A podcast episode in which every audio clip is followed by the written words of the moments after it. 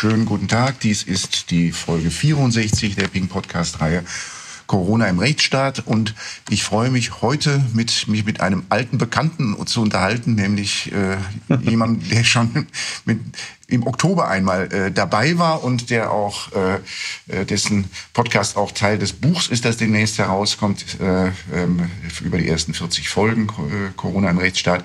Ich begrüße ganz herzlich Johannes Fechner. Grüße Sie, Herr Fechner. Hallo, guten Tag. Äh, ich erreiche Sie äh, im, im heimischen Baden-Württemberg, ist das richtig? Ganz genau, mitten im Wahlkampf. Mitten im Wahlkampf, das habe ich mir doch schon. Das Aber das ist ein wichtiges Thema, nehme ich mir natürlich Zeit. Äh, klasse, super, super, super. Ähm, Im Wahlkampf hat man bislang den Eindruck, spielt Corona eher eine untergeordnete Rolle. Täuscht mich das? Ja, da täuschen Sie sich. Ähm, äh, an den Infoständen oder auch an Bürgermails gibt es immer noch zahlreiche Anfragen von besorgten Eltern, die völlig zu Recht normalen Schulbetrieb äh, fordern oder Bürgern, äh, die wissen wollen, was sie nach ihrem Urlaub an der Grenze an Testpflichten erwartet.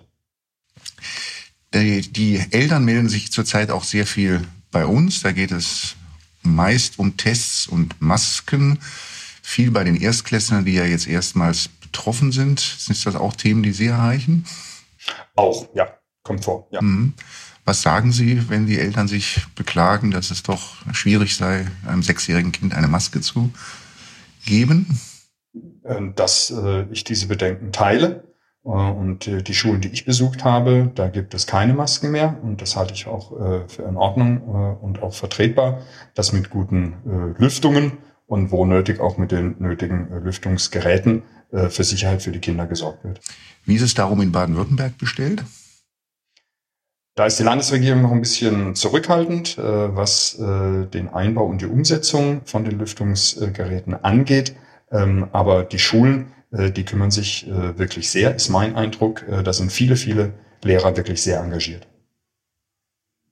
Ich weiß nicht, ob Sie sich erinnern, die letzte Frage, die ich Ihnen gestellt habe in unserem Podcast im Oktober, war die Frage, was denn eigentlich sozialdemokratische ähm, äh, Corona-Politik ausmacht. Was wäre Ihre Antwort heute? Die Grundrechte der Bürger zu achten, die Pandemie effektiv zu bekämpfen und dafür zu sorgen, dass alle wesentlichen Entscheidungen vom Bundestag getroffen werden müssen. Das wäre so in Kürze als Überschrift äh, für die Strategie der SPD gegen Corona die geeigneten Worte. Wie, unter, wie unterscheidet sich das von den Grünen? Ich glaube, dass die äh, Grünen nicht so zupackend sind, äh, dass die zu sehr abwarten, ähm, insbesondere dort, wo sie regieren, in den Landesregierungen. Da würde ich mir mehr Tempo wünschen, mehr Engagement, äh, zum Beispiel was die äh, Schulen angeht. Jetzt ähm, gibt es ja auch, auch wieder eine Parallele zum Oktober. Damals gab es steigende Zahlen, jetzt gibt es auch wieder steigende Zahlen und am Dienstag hat die Ministerpräsidentenkonferenz äh, mit der Kanzlerin getagt. Was sagen Sie zu den Ergebnissen vom Dienstag? Also, dass die äh, Tests äh, in absehbarer Zeit etwas kosten, äh, das halte ich für sinnvoll. Ähm, es mag jeder seine Gründe haben, äh, warum er sich nicht äh, impfen lassen will. Aber wenn er dann äh, Zugang äh, möchte in äh, Innenveranstaltungen, dann kann man verlangen von Personen, die sich nicht geimpft haben, dass die dann die Tests bezahlen müssen. Zumindest von den Personen, bei denen es gegen eine Impfung keine, keine gesundheitlichen Gründe sprechen. Gilt dies auch für Friseure und äh, Eltern, die ihre, mit ihren Kindern ins Schwimmbad gehen wollen? Also Schwimmbad ist ja äh, außerhalb, trotzdem ist man dort mit anderen Menschen eng beieinander. Äh, und da finde ich, dass man trotzdem äh, einen Test machen kann. Das ist ja für manche dann eine hohe Hürde, weil äh, nicht jeder kann ja so ohne weiteres äh, das so aus dem Ärmel zaubern, die, die Testkosten, wenn er mal zum Friseur gehen muss. Wo, wo, wo bleibt da die soziale Komponente? Na, indem es eine kostenlose Impfung äh, gibt. Ähm, Millionen Menschen auf der Welt wären froh, äh, sie hätten das Impfangebot äh, wie in Deutschland. Und deswegen müssen wir alles tun, äh, dass sich noch mehr Menschen äh, impfen lassen äh, und dass sich die Frage der Testkosten für möglichst viele Menschen dann gar nicht mehr stellt. Jetzt berichtet heute die FAZ und unter anderem darüber, dass es ganz große Ungewissheiten gibt, wie hoch die Impfquote tatsächlich sei. Ähm, das Robert Koch Institut räumt auch ein, dass es da Unstimmigkeiten gibt gibt dann also die Robert Koch-Zahl der Erstgeimpften zwischen 18 und 59 ist 59 Prozent und eine Telefonumfrage hat mittlerweile 79 Prozent äh, ergeben, also 20 Prozent Abweichung. Ähm, nebenbei gesagt, auch wenn ich mir mein eigenes Umfeld anschaue, dann wundere ich mich auch immer über die 59 Prozent, weil das ist eher 95 Prozent in meinem Umfeld. Ähm, haben wir da nicht ein Problem, wenn wir da gar keine Grundlage haben, ob, wie groß tatsächlich das Thema Ungeimpfte ist? Also ich bin da zunächst mal froh, dass wir mindestens 60 Prozent äh, der Bürgerinnen und Bürger schon äh, geimpft haben. Wenn es höher ist, äh, umso besser. Ähm, da darf es allerdings äh, bei so einer Frage keine Unklarheiten geben. Deswegen war ich auch über, äh, überrascht, äh, dass es Anhaltspunkte gibt, dass die bisher äh, veröffentlichten äh, Impfzahlen nicht stimmen könnten. Da muss jetzt schnell Klarheit äh, geschaffen werden. Und ich glaube, das RKI hat da selber das größte Interesse daran, hier für Klarheit zu sorgen. Und wenn es dann schon so viel mehr als 60 Prozent äh, unserer Bürgerinnen und Bürger sind, die geimpft sind, dann wunderbar. Das macht ja für die Beschlüsse, die da gefasst worden sind, die jetzt sehr stark auf die Ungeimpften abzielen, doch schon erheblichen Unterschied, wie, wie viel das oder wie hoch die Quote jetzt tatsächlich ist. Finde ich jetzt nicht unbedingt, ähm, denn äh, es geht ja in jedem Fall darum, wie gehen wir mit ungeimpften um, unabhängig jetzt äh, von der Zahl.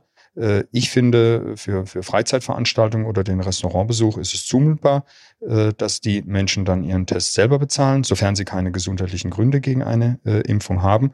Ähm, aber äh, ansonsten finde ich, ähm, ist diese, äh, sind diese rechtlichen Fragen unabhängig von der Zahl der Ungeimpften. Also beispielsweise ganz wichtig ist auch äh, für uns, äh, dass äh, Fragen der da oder äh, Einrichtungen der Daseinsvorsorge, also der Supermarkt äh, oder äh, die Arztpraxis äh, oder der Bus äh, morgens für den Pendler zur Arbeit, äh, dass äh, die auch äh, äh, Ungeimpften offen stehen müssen. Ähm, da äh, darf es auf keinen Fall äh, dazu kommen, äh, dass solche Einrichtungen der Daseinsvorsorge Ungeimpften nicht mehr äh, offen stehen und das unabhängig von der Anzahl äh, der Ungeimpften.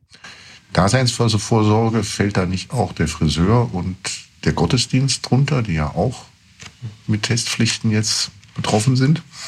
Ja, aber eben mit Testpflichten, das halte ich äh, für zumutbar.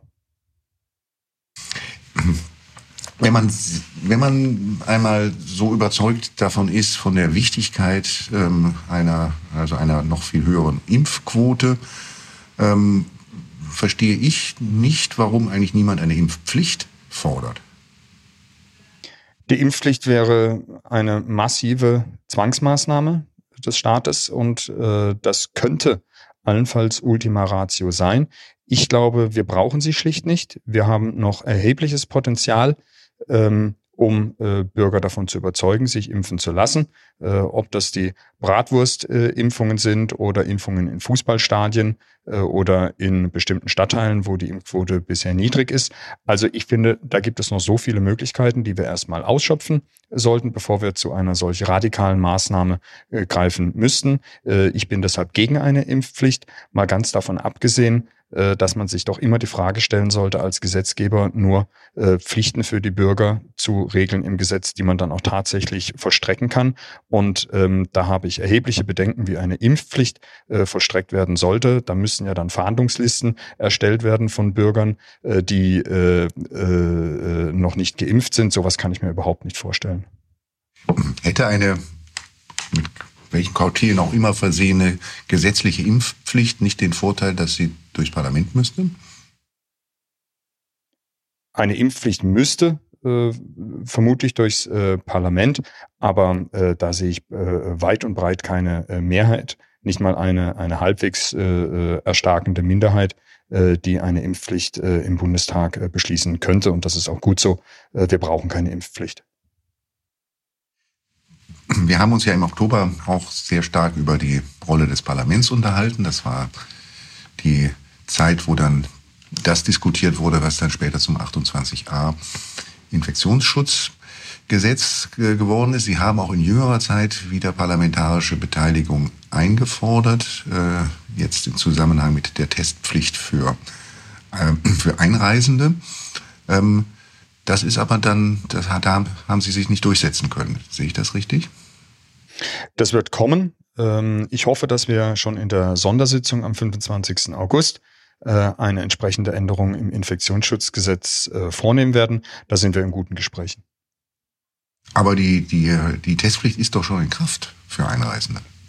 Es gibt die Rechtsverordnung mhm. äh, und da äh, gibt es Bedenken dahingehend, ob diese Rechtsverordnung eine ausreichende Rechtsgrundlage im Infektionsschutzgesetz hat, äh, weil im Infektionsschutzgesetz äh, geregelt ist, dass Flugreisende äh, sich testen lassen müssen. Wir werden zur Präzisierung und zur Klarstellung, äh, ich hoffe schon im August, in der Sondersitzung im August, eine entsprechende Klarstellung und Präzisierung regeln, dass das auch für andere Verkehrsmittel gilt. Wird es im August, in, also Ende August in der Sondersitzung auch äh, Vorschläge zur Änderung des 28a geben. Dazu besteht ja äh, insoweit Anlass, als dort Inzidenzwerte von 35 und 50 äh, so als Bezugsgröße festgelegt wird und, das, und diese Werte sind ja derzeit stark in der Diskussion. Da hätte ich mir zu diesem Thema eine klare äh, Entschließung der Ministerpräsidentenkonferenz äh, gewünscht.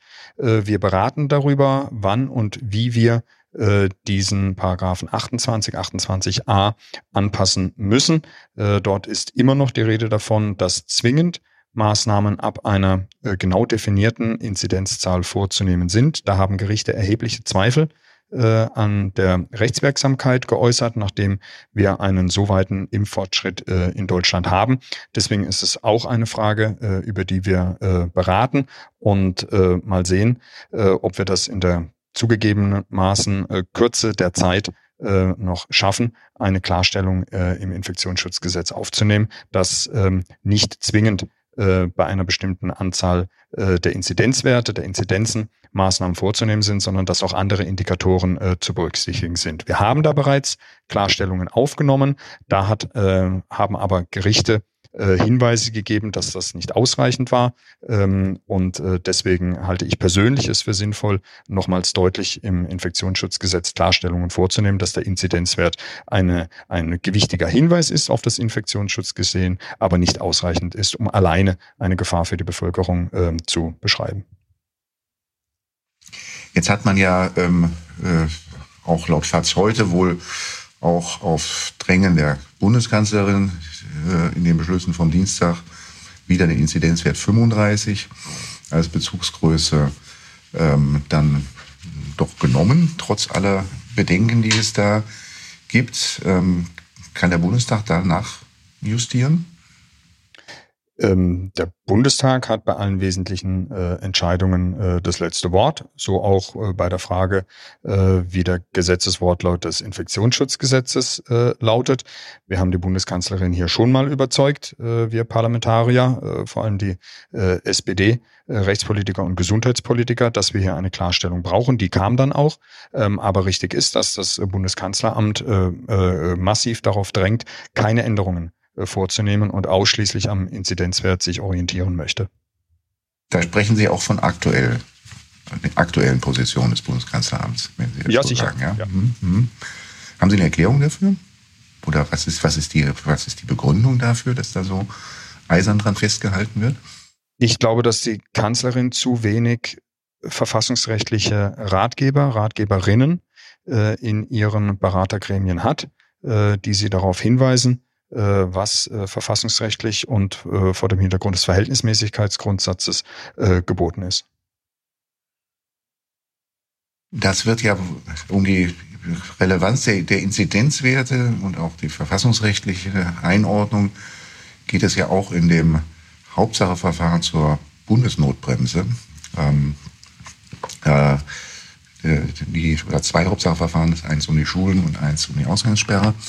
Ähm, wo das Bundesverfassungsgericht ja auch äh, einen langen, lange Fragenkataloge geschickt hat, wo das doch auch eine ziemlich äh, erhebliche Rolle spielt. Da sind wir mal gespannt, wie lange das dauert, bis wir da in Karlsruhe eine Entscheidung zu bekommen.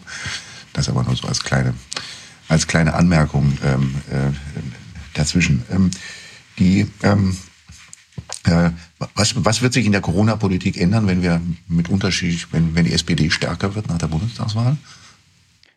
Die Kommunikation wird besser. Ich glaube, wir brauchen einen Gesundheitsminister, äh, der den Bürgern äh, nachvollziehbar und schlüssig Maßnahmen erklärt, die er vorschlägt, äh, der auch mal an einer Kamera vorbeilaufen kann. Ähm, also das ist, glaube ich, ganz wichtig, dass wir besser erklären, welche Maßnahmen aus welchen Gründen erforderlich sind und äh, ich glaube, wir würden ähm, auch wesentlich stringentere gesetzliche Regelungen äh, bekommen mit äh, ganz klaren äh, Formulierungen. Da gibt es einfach zu viele Unklarheiten bei den Gesetzestexten, die aus dem äh, Gesundheitsministerium zum Infektionsschutzgesetz geliefert und vorgeschlagen wurden. Warum ist es eigentlich, ähm, obwohl wir jetzt schon ja wirklich wochenlang auch darüber diskutieren, dass der Inzidenzwert nur beschränkte Aussagekraft hat oder jedenfalls nicht mehr so viel Aussagekraft hat, wie er vielleicht, vielleicht einmal gehabt hat, ist ja immer umstritten gewesen. Ähm, und äh, wieso ist es eigentlich bis heute nicht gelungen, dass da mal jemand eine neue Formel entwickelt? Weil der politische Wille äh, bei den zuständigen Ministerien fehlt und das Kanzleramt äh, blockiert. Äh, deswegen kam es in der Bundesregierung, äh, obwohl es da eine große Offenheit bei den SPD-Ministern äh, gab, noch nicht ähm, zu einer Einrichtung, etwa einer Arbeitsgruppe von Fachleuten, die sich mal zusammensetzt und die Themen aufschreibt. Das ist alles auch kein Hexenwerk. Da muss man keine Zauberformel erfinden. Bundesländer wie Mecklenburg-Vorpommern beispielsweise haben solche Regelungen schon gemacht und daran kann man sich auch einfach, könnte man sich einfach im Bund orientieren. Wie einig ist, ist, ist sich die SPD eigentlich in dem Punkt? Wird da viel diskutiert? Wir, wir diskutieren alle Themen äh, intensiv, aber dass die Inzidenzwerte äh, eine zu hohe Aussagekraft haben, einen zu hohen Stellenwert nach der heutigen Rechtslage äh, und dass andere Parameter wie etwa die Situation in den Krankenhäusern, die Hospitalisierungsrate viel stärker berücksichtigt werden müssen, da sind wir uns einig. Ähm, dann sind wir mal gespannt, wer dann nach der Wahl der neue Gesundheitsminister sein wird und ob es tatsächlich jemand sein wird, der an Kameras äh, vorbeilaufen kann. Ähm, ich merke, an wen Sie denken. Aber wir, wir, nennen hier jetzt bewusst keine Namen, ähm, weil darum soll es nicht gehen. Es wird hier schon viel zu viel mit, äh, viel, viel zu viele Dinge werden hier immer an Personen festgemacht und es wird viel zu wenig dann auch inhaltlich diskutiert. Ähm, äh, haben, Sie, haben Sie sich vorstellen können eigentlich, als wir im, Oktober, dass wir auch noch kurz vor der Bundestagswahl ähm, wieder so intensiv über neue rechtliche Rahmenbedingungen zur Bewältigung der Corona-Pandemie diskutieren müssen? Ich hatte natürlich gehofft, äh, dass die Infektionszahlen niedrig bleiben. Ähm, aber wenn wir in der Corona-Pandemie eins gelernt haben, dann, äh, dass es hier keine Gewissheiten gibt und dass man immer auf neue Entwicklungen äh, und Herausforderungen vorbereitet sein muss. Eine dieser neuen Entwicklungen ist ja auch nach meiner Beobachtung, dass man ähm, eigentlich gedacht hat, mit dem Impfstoff sei man die Infektion los. Und jetzt stellt sich heraus, dass auch Geimpfte wiederum andere infizieren können das müssen wir nicht eigentlich auch auf diese, auf diesen Punkt, der jetzt ja doch relativ neu sich abzeichnet, auch dann wiederum im Infektionsschutzrecht eine Antwort finden?